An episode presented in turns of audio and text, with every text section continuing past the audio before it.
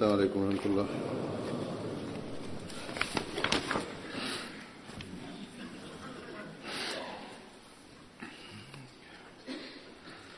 أشهد أن لا إله إلا الله وحده لا شريك له. وأشهد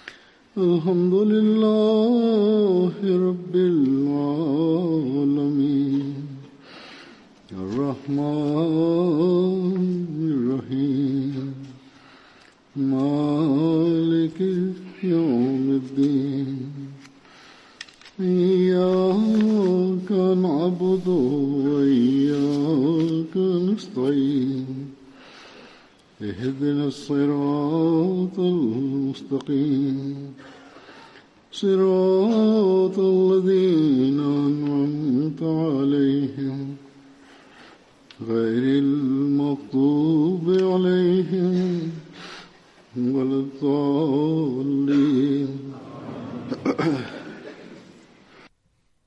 Hazrat Jabir bin Abdullah era un compañero del santo profeta, la paz de Dios sea con él. Era hijo de Hazrat Abdullah bin Amr bin Haram.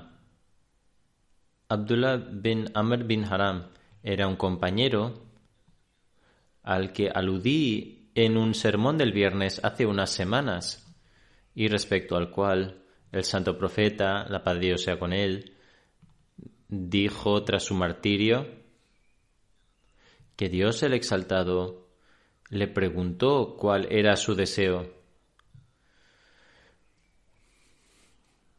Él dijo, mi deseo es resucitar y regresar al mundo de nuevo para poder ser martirizado de nuevo por tu causa.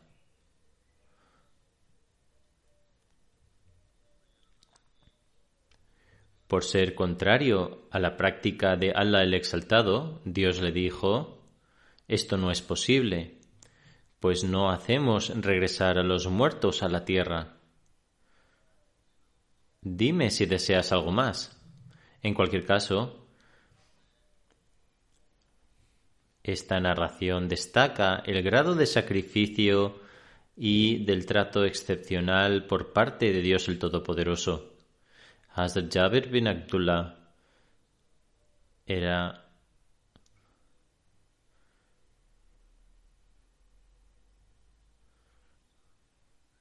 hijo de un excelente compañero.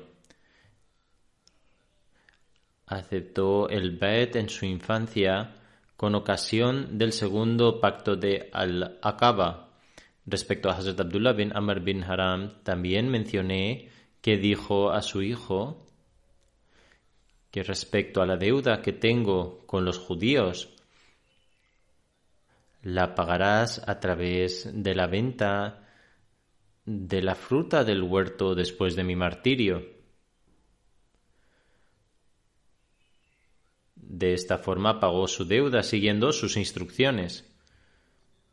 Por otra parte, en aquella época era habitual pedir préstamos garantizando su restitución a través de las cosechas de huertos y cultivos. Hazrat Jabir también solía pedir préstamos para poder cubrir sus gastos.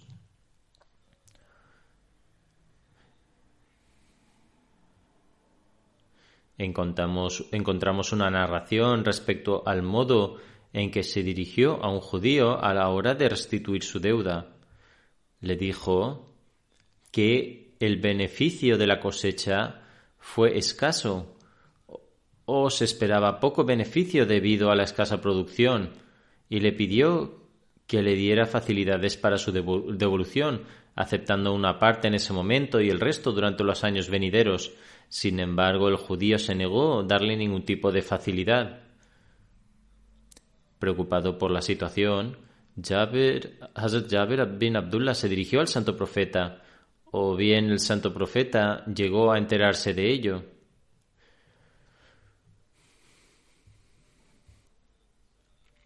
El santo profeta, la paz de Dios sea con él, intentó persuadir al judío, pero éste no cedió. En las narraciones se menciona el grado de benevolencia que el santo profeta mostró con su compañero respecto al pago de esta deuda. El modo en que pidió por él y la forma en que Dios el Todopoderoso derramó sus mercedes sobre él. Quiero mencionar aquí que ciertas personas son de la opinión que esta narración se refiere al pago de la deuda de Hazrat Abdullah bin Amr, el padre de Hazrat Jabir, quien aconsejó a su hijo a restituir la deuda.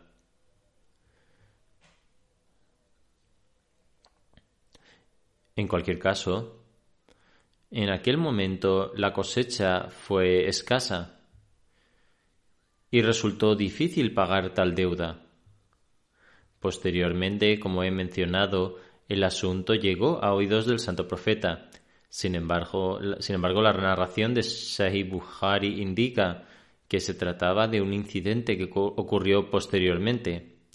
Al margen de esto, esto refleja la benevolencia del santo profeta hacia su compañero y muestra el milagro de sus oraciones.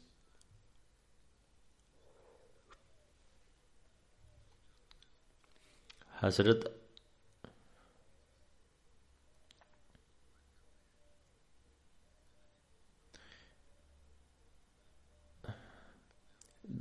Jabir bin Abdullah dice había un judío en Medina que solía prestarme dinero hasta que mi huerto de palmeras producía la siguiente cosecha.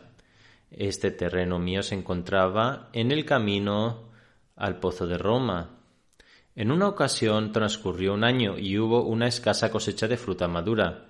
Durante la estación de la cosecha, el judío acudió para cobrar la deuda.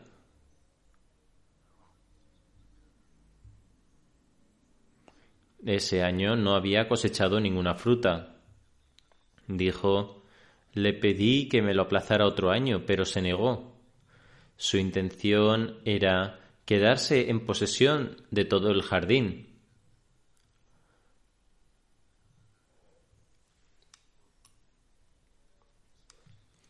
Cuando el santo profeta fue informado de este incidente, dijo a sus compañeros, Venid y pidamos una prórroga a este judío en nombre de Jabir. Continúa diciendo, el santo profeta entró en mi jardín acompañado por algunos compañeros y habló con el judío. Sin embargo, el judío, dirigiéndose al santo profeta, dijo, Abu Qasem, no te concederé ninguna tregua. Viendo la conducta del judío, el santo profeta dio una vuelta alrededor de la palmera y habló de nuevo con el judío, pero éste se negó de nuevo. Dice que en aquel momento cogí algunos dátiles del jardín y se los presenté al santo profeta. Los comió y dijo, ver ¿dónde está en este jardín el cobertizo o lugar donde descansas? Se lo indiqué y el santo profeta dijo, extiende una esterilla para que pueda descansar un momento. Así lo hice. El santo profeta se quedó dormido allí. Al despertar le presenté de nuevo un puñado de dátiles, comió algunos y poniéndose de pie volvió a hablar con el judío. Sin embargo, continuó negándose. El santo profeta volvió a pasear por el jardín y me dijo Jaber cosecha los dátiles y paga la deuda que tienes con el judío. Me dispuse pues a cosechar la fruta. Mientras tanto, el santo profeta permaneció de pie bajo las palmeras. Recolecté la fruta y pagué la totalidad de la deuda contraída con el judío, y además sobraron algunos dátiles. Le informé al santo profeta de las buenas noticias y me dijo Doy testimonio que soy el mensajero de Allah. Este milagro, este incidente extraordinario, ha sucedido porque Allah el Todopoderoso escucha mis plegarias y bendice mis esfuerzos.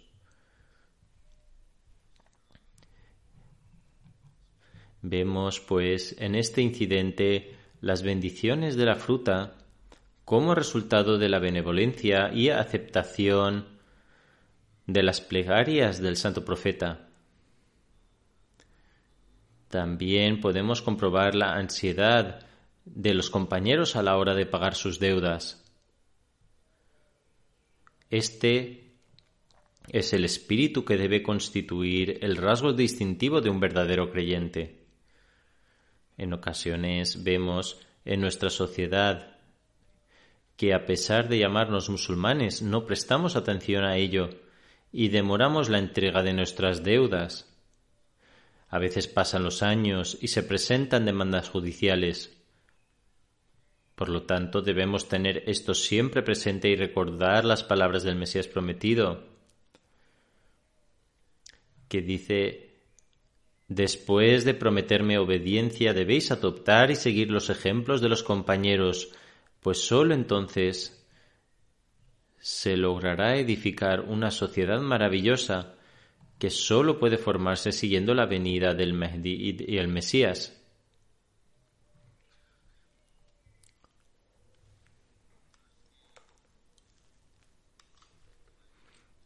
Existe otra narración de Hazrat Jabir en relación con la importancia del pago de deudas. No obstante, mencionaré antes otro incidente.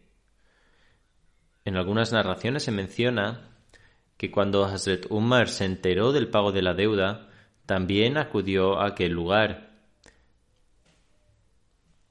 El santo profeta dijo a Hazret Umar,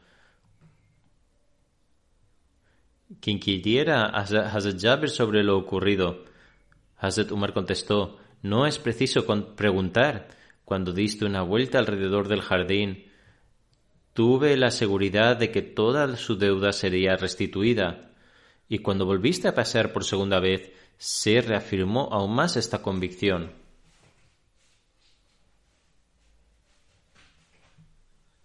Como ya he mencionado, Hazrat Jabir narra un incidente relacionado con la importancia del pago de las deudas. En una ocasión un compañero falleció teniendo una deuda de dos dinares y el santo profeta, la paz de Dios sea con él, se negó a dirigir su oración fúnebre. Al ver esto, otro compañero asumió la responsabilidad del pago de esta deuda. Como resultado, el santo profeta dirigió la oración fúnebre, al día siguiente, el santo profeta inquirió a la persona que asumió tal responsabilidad. ¿Has pagado la responsabilidad de, ¿has pagado la responsabilidad de dos dinares que habías asumido? Esta es la importancia del pago de las deudas, y esta debe ser nuestra preocupación. Esta es, según otra narración de Hazrat Jabir, el santo profeta dijo que la riqueza o propiedad que deja el creyente la recibe su familia y sus parientes. Además, si deja alguna deuda y la propiedad y riqueza que deja atrás no es suficiente para pagarla, o deja tras sí hijos sin ningún medio de sustento, entonces se proveerá de los medios para sus hijos y su deuda. En otras palabras, el gobierno y aquellos que ostentan autoridad asumirán esta responsabilidad.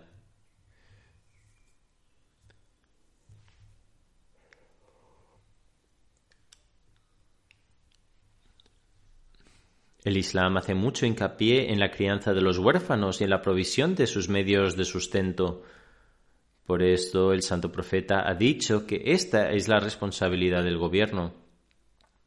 Al parecer estas dos narraciones se refieren a dos ocasiones distintas en las que por un lado el santo profeta se niega a ofrecer la oración de funeral de una persona que está endeudada de dos dinares y por el otro dice que se trata de su propia responsabilidad y la responsabilidad del gobierno.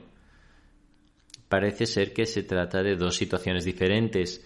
El primer incidente indica la importancia de las deudas para aquellos que piden préstamos innecesariamente y se amonesta a los familiares y a sus allegados a asumir la responsabilidad de pagar las deudas si pueden hacerlo.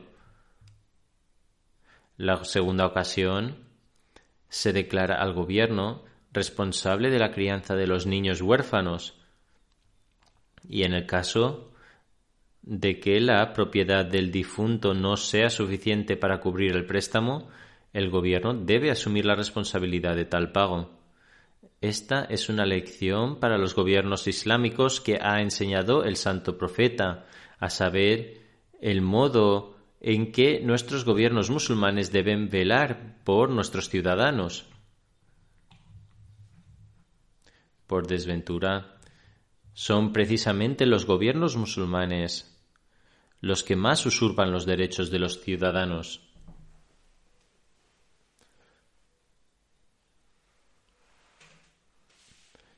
También hay otro incidente relacionado con la benevolencia del santo profeta hacia Hazrat Jabir. El narrador dice me acerqué a Hazrat Jabir bin Abdullah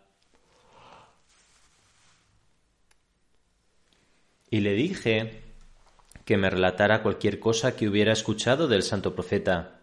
Hazrat Jabir dijo, durante cierto viaje me encontraba en compañía del santo profeta. El narrador dijo que ignoraba si tal viaje estaba relacionado con una batalla o con la umbra. Sin embargo, al regresar a Medina, el santo profeta dijo que aquel que quisiera regresar con su familia pronto podría hacerlo. Hazrat Jabir dijo, al oír esto, partimos inmediatamente. Me hallaba montado en uno de mis camellos de color kaki.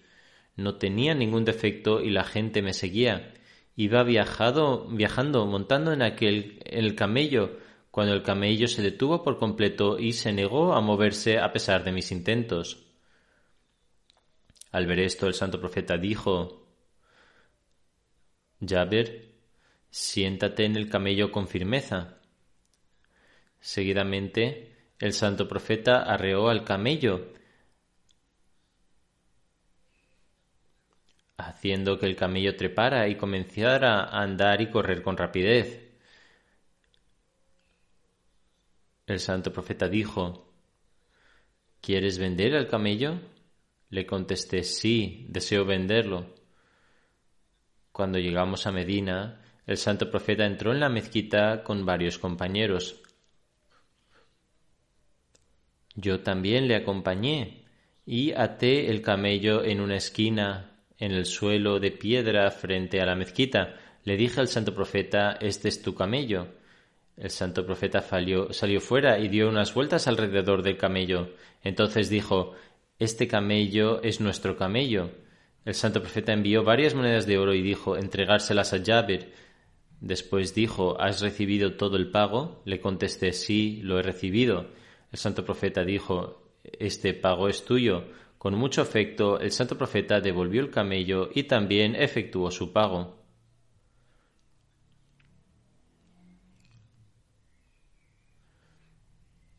Es posible que esto se debiera a que este camello, de acuerdo con una narración, era utilizado para transportar agua, y debido a que los tíos y familiares de Hazrat Jabir también lo usaban con este propósito. Es posible que se hubiera objetado por qué se vendía y la imposibilidad de transportar el agua sin él. Este era el afecto que el santo profeta profesaba hacia sus compañeros y los hijos de los compañeros que ofrecieron grandes sacrificios.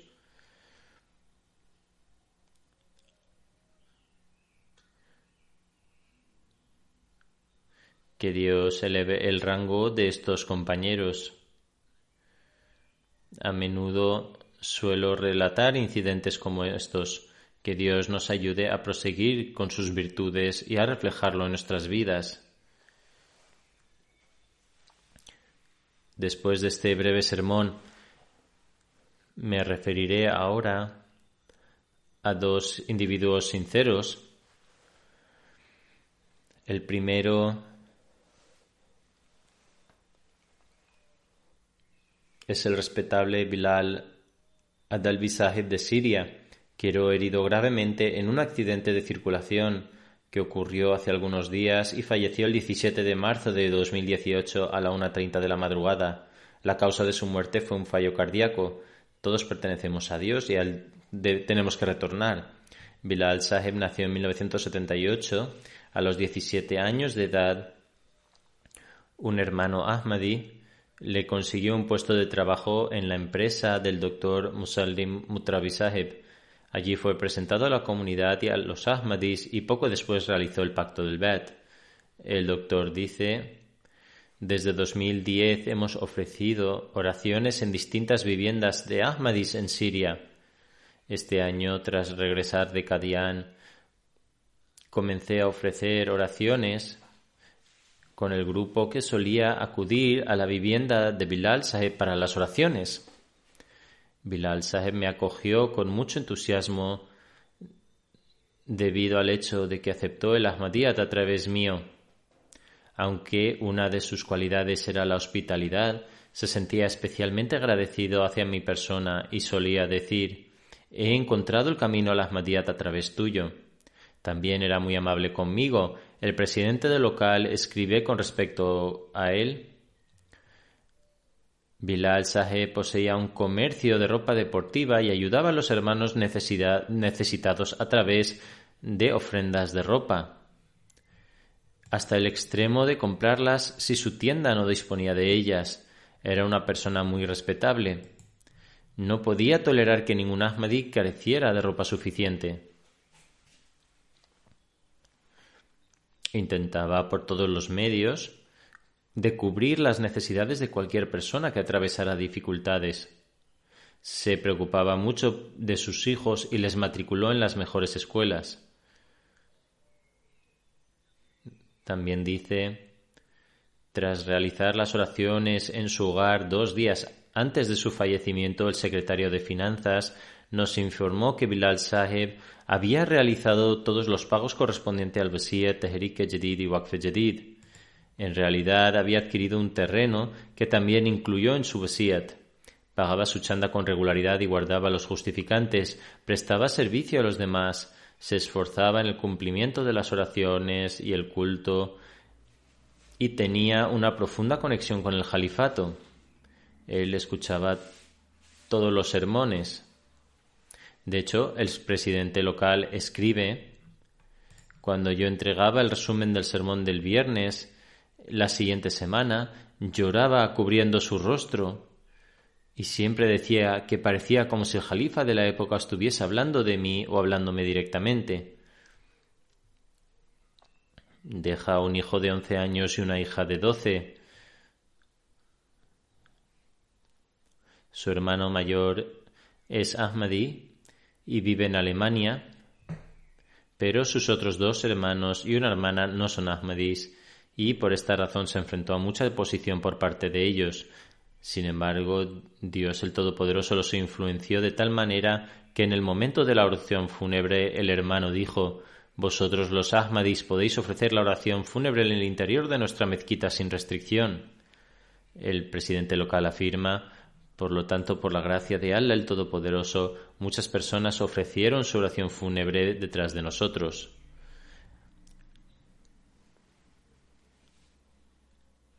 La segunda persona sobre la que hablaré es Salima Mirsahiba, expresidenta de Lajna Imaila Karachi. Ella era la esposa de Abdul Qadir Dar Sahib. Falleció también el 17 de marzo de 2018 a la edad de 90 años.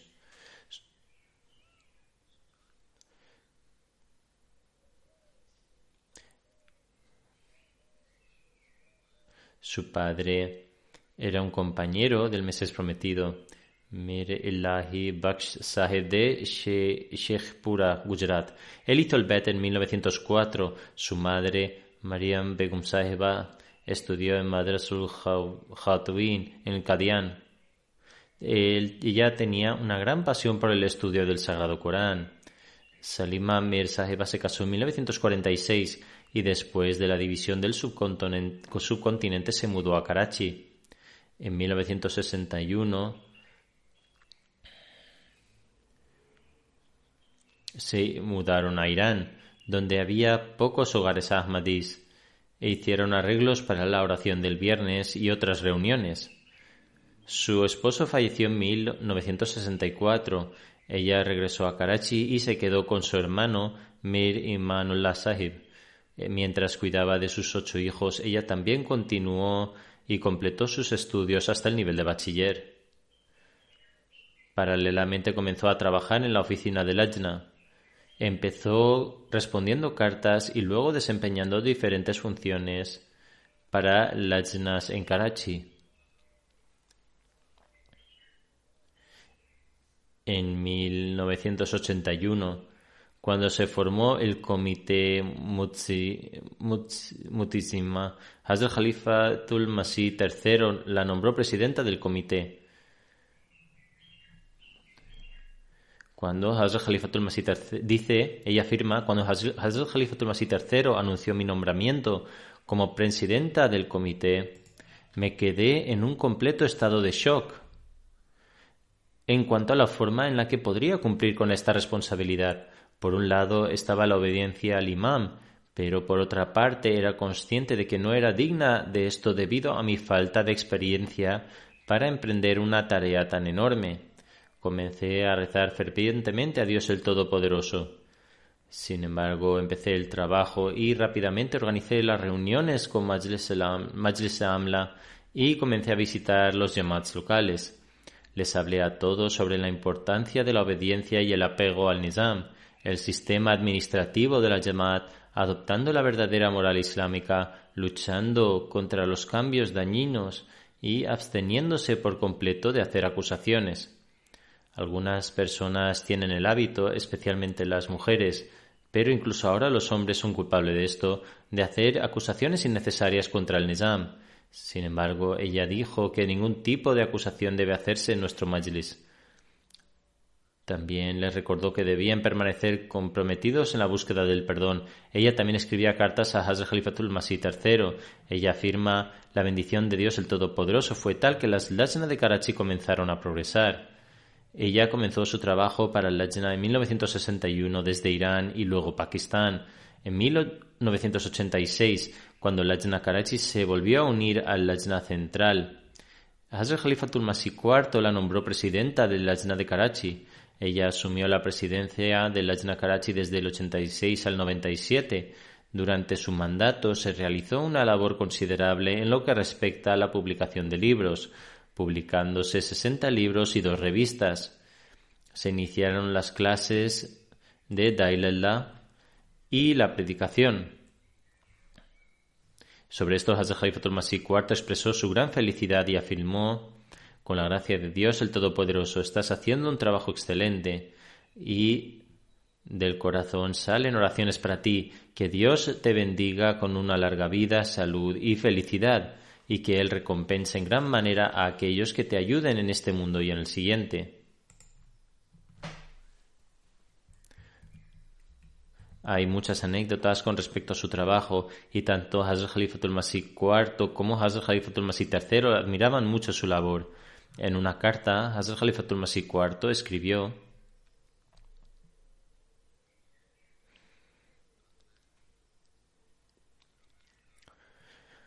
He recibido tu informe de Lajna Karachi y tu mensaje de gran devoción. Admiro tu expresión de devoción y sinceridad desde el fondo de mi corazón Estoy siempre rezando a Dios el Todopoderoso por tu éxito y que Él haga que esos días vuelvan con una gloria aún mayor, cuyos recuerdos son muy queridos para mí. Salema Mir enviudó a la edad de 36 años. Su hija dice que nunca la escuchó expresar ningún tipo de palabras ingratas e impacientes. Ella permaneció siempre agradecida a Dios el Todopoderoso en todas las circunstancias. Siempre pensó positivamente y también quiso ver lo mismo en sus hijos. Su hija, su hija dice, un día mi esposo cayó enfermo y su enfermedad fue terminal. Mi madre, es decir, Salema Mirsaheba, estaba conmigo y lo primero que me dio fue una copia del libro del Mesías prometido y eh, Malfuzat. Luego ella dijo, después de que tu padre falleciera, he pasado mi vida con este Malfuzat y he dejado todo en manos de Dios. Ella también decía que el amor de Dios debería ser superior a todas las demás relaciones de amor. Su hija dice, cuando mi esposo estaba llegando a sus últimos momentos, los médicos me pidieron que firmara, pero no pude controlarme y empecé a llorar. Y mientras lloraba mi voz se elevó. Mi madre también lo escuchó, ya que en ese momento yo estaba extremadamente angustiada. Selima Mir también estaba allí sentada, y cuando el esposo de su hija se acercaba a su muerte, la hija estaba extremadamente afligida. Ella dice, cuando estaba a punto de irme del hospital, fui hacia mi madre, hacia Salema Mirsaheba, y en un tono muy fuerte me dijo, Eres mi hija, y mi hija no puede mostrar tanta impaciencia. ¿A qué ha venido ese llanto tan alto? Luego dijo que la paciencia que se muestra desde el principio es la verdadera paciencia, porque todos muestran paciencia más adelante. Su hija además afirma, ella me dijo entonces que mi esposo pertenece a Dios, él es quien me lo ha dado y ahora se lo ha vuelto a llevar. Después de tener cuatro hijas, dio a luz a su primer hijo, pero poco tiempo después falleció. Ella decía con gran paciencia que Dios se lo había confiado y ahora Él se lo había llevado de vuelta. Ella rezaba todo el tiempo. Sus hijos dieron, dijeron que ella siempre aconsejaba en Panjabi, es decir, no separéis nunca del jalifa y aferraos siempre al jalifato. Ella prestaba mucha atención al cumplimiento del parda, el velo. Donde quiera que ella veía un defecto en términos de parda, lo explicaba de una manera maravillosa para que otros no se ofendieran. Una de sus hijas dice Mi hermana menor recibió una propuesta de matrimonio. El hombre dijo que deseaba verla antes de iniciar las conversaciones. Dijimos a nuestra madre que cuando se la presentaran, en lugar de usar el niqab, nuestra hermana llevará un pañuelo en la cabeza. Nuestra madre respondió inmediatamente que esta propuesta era para su hija. La que narra esto es su hija y habla de su hermana menor y de quien se lo propuso. Ella dice que mi madre respondió de inmediato que si esta propuesta iba a suceder entonces que fuese así, pero no sucedería sin el niqab. Una de sus nietas tuvo un examen práctico de conducir en Londres y el instructor era un hombre. Así que Salima Saheba se sentó con ella diciéndole que no le permitiría ir sola con un hombre. Otras se burlaron de ella, pero no hizo ningún caso.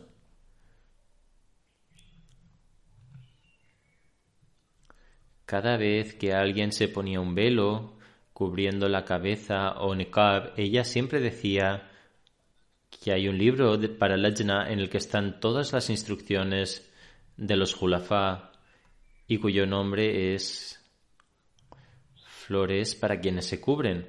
Entonces ella decía que si deseáis comprar una flor, entonces también debéis comprar un orni, es decir, una cubrimenta, una prenda que se usa para cubrirse. La flor es para la que se cubre.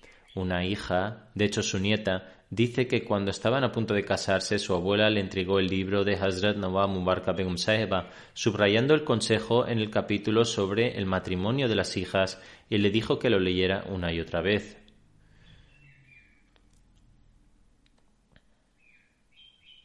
Ella dice que a su abuela no le gustaba que las mujeres solteras asistieran a ninguna función que durara hasta, hasta tarde por la noche. Durante nuestros días universitarios, siempre que había una función en casa de mis amigas, ella también venía. Hoy en día muchas mujeres me escriben diciendo que ellas desean pasar la noche en casa de alguien. Esto es absolutamente incorrecto y nuestras mujeres jóvenes deben evitar hacerlo. Ella dice que si alguna vez dejábamos pasar la oración de Fajr, nuestra abuela no, nos hablaba en todo el día y ese era su mayor castigo para nosotros. En una ocasión viajó, a Chicago para una función. Una de las eh, chicas puso un poco de música y se puso de pie como si fuera a bailar. Ella fue por detrás, la tomó de la mano y dijo Apaga la música. ¿No sabes lo que se dice de las mujeres que bailan? ella crió a una joven cristiana y le enseñó oraciones, varios códigos morales y de hecho decía que se había convertido en medio Ahmadi. Amtul Bari Nasser Saheba dice Dios el Todopoderoso permitió a la hermana Salima Mirsaheba servir a Lajna Karachi durante mucho tiempo. Aunque ella ya no está en este mundo, aquellas que han sido entrenadas por ella y sirven a Lajna en varias partes del mundo mantendrán vivo su nombre y su trabajo. Su nombre está asociado al ejemplo del trabajo bien hecho. Ella supervisaba en gran medida el trabajo y enseñaba cómo hacerlo. No le preocupaba recibir elogios, sino más bien instruir a los que trabajaban con ella. Ella alentó enormemente a su equipo cuando trabajaban para la publicación de libros.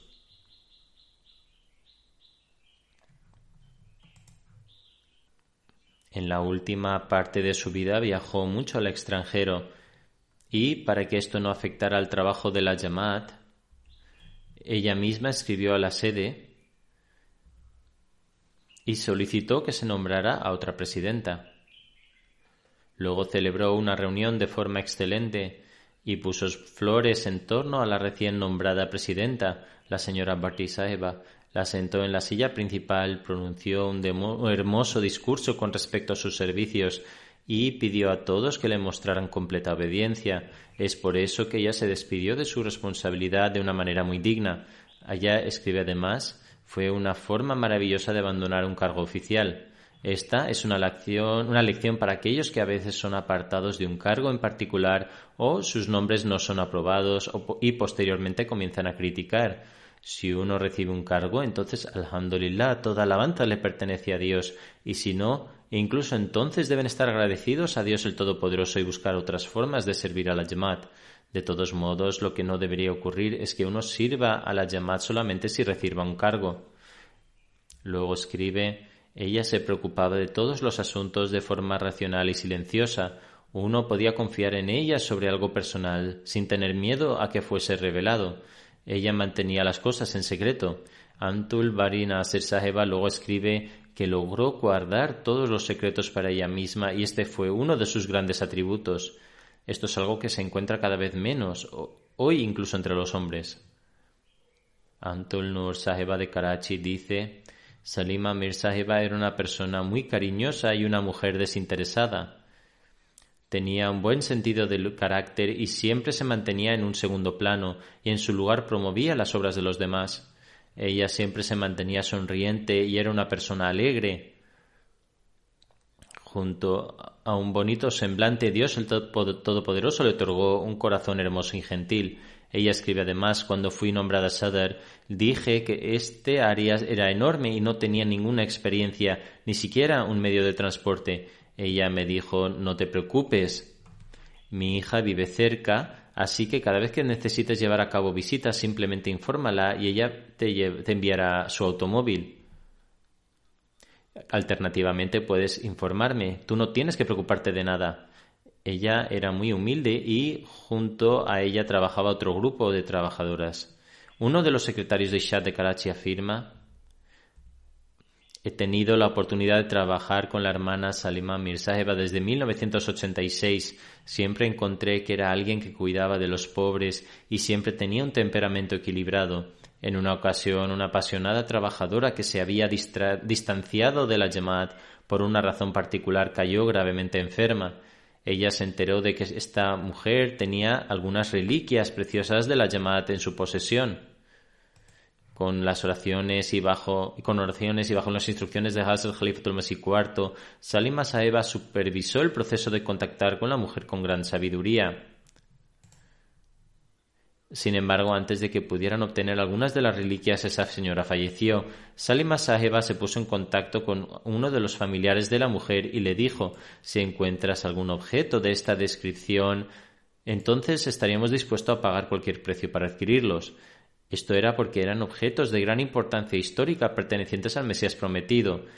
Más tarde se encontró una gran caja de almacenamiento que contenía cartas escritas a mano del Mesías prometido y también algunas escrituras de Hazrat Khalifatul Masih I. Contenida dentro había otra caja que tenía una gran importancia histórica y que Salim Saheba obtuvo con gran sabiduría de esta señora. Durante todo el proceso, Salim Saheba también se encargó de la atención médica de la mujer que se había distanciado de la Jamaat. Cada persona que ha escrito sobre ella ha dicho las mismas cosas, es decir, es una señora muy honorable que siempre demostró una gran resolución y paciencia. Ella fue un modelo excelente de cualidades morales con una fuerte conexión al califato y siempre animó a otros a establecer una conexión con el califato, llevaba a cabo obras virtuosas y aconsejaba a otros hacer lo mismo, aconsejaba a todos de la misma manera y aunque fueran colaboradores cercanos u otros. No se dio el caso de que ella solo aconsejaba a sus propios hijos. Ella siempre guió a sus hijas en todos los asuntos y tenía una firme creencia en Dios el Todopoderoso.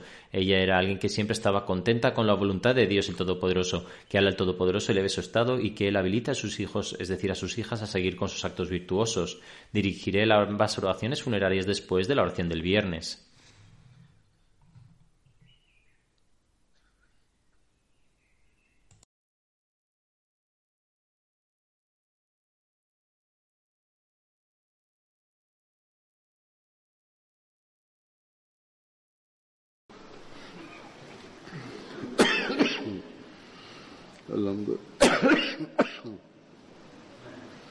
الحمد لله نحمده ونستعينه ونستغفره ونؤمن به ونتوكل عليه ونعوذ بالله من شرور انفسنا ومن سيئات اعمالنا من يهده الله فلا مضل له ومن يضلله فلا هادي له. ونشهد أن لا إله إلا الله. ونشهد أن محمدا عبده ورسوله. عباد الله رحمكم الله. إن الله يأمر بالعدل واللسان.